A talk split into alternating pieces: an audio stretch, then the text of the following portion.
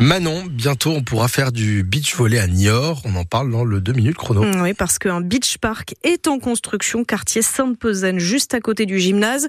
Le sable est arrivé. Ce sera le plus gros en beach park de la région et même l'un des plus grands du pays. Il faut dire qu'il fait 2000 mètres carrés. Le volleyball pexinois Niort est à l'origine du projet et on pourra au final faire euh, autre chose que du volley, comme l'explique euh, Elora Martelière, joueuse et responsable des partenariats et de la communication au club. On a pu se lancer dans la création de ce projet-là, notamment pour développer le beach volley, forcément dans un premier temps, mais aussi ça permettra de faire euh, du beach tennis, du beach minton, du, soccer, enfin toutes les disciplines en fait qu'on retrouve sur sable, et aussi euh, ça permettra de faire des événements de team building. Pourquoi pas euh, faire un petit collant On pourra faire ce qu'on veut en fait dessus.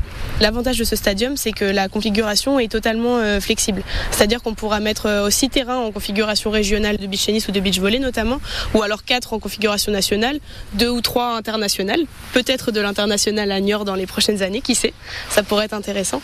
Mais en tout cas, euh, on va dynamiser le quartier de Sainte-Pezaine et aussi euh, la ville de Niort euh, avec ce nouveau complexe qui verra le jour très très bientôt. Et Laura Martelière, et si vous voulez déjà noter la date, ce beach park doit ouvrir à la fin du mois de mai pour le retour des beaux jours. Il y aura des créneaux ouverts pour le grand public. Vous avez les images du chantier sur francebleu.fr. En football, nos bleus menés par Eugénie Le Sommer n'ont pas créé l'exploit hier. Elles se sont inclinées 2-0 face aux Espagnols, championnes du monde en titre, en finale de la Ligue des Nations. Côté Coupe de France, Valenciennes s'est qualifiée au bout du suspense en demi-finale de la Coupe de France, donc dans la soirée en battant Rouen au tir au but. Ce soir, on suivra la rencontre entre le Petit Poussé face au 7 de Ligue 1. Le Puy envelé reçoit euh, Rennes, c'est à 20h45. Le match se déroule à Saint-Etienne. 30 000 supporters sont attendus.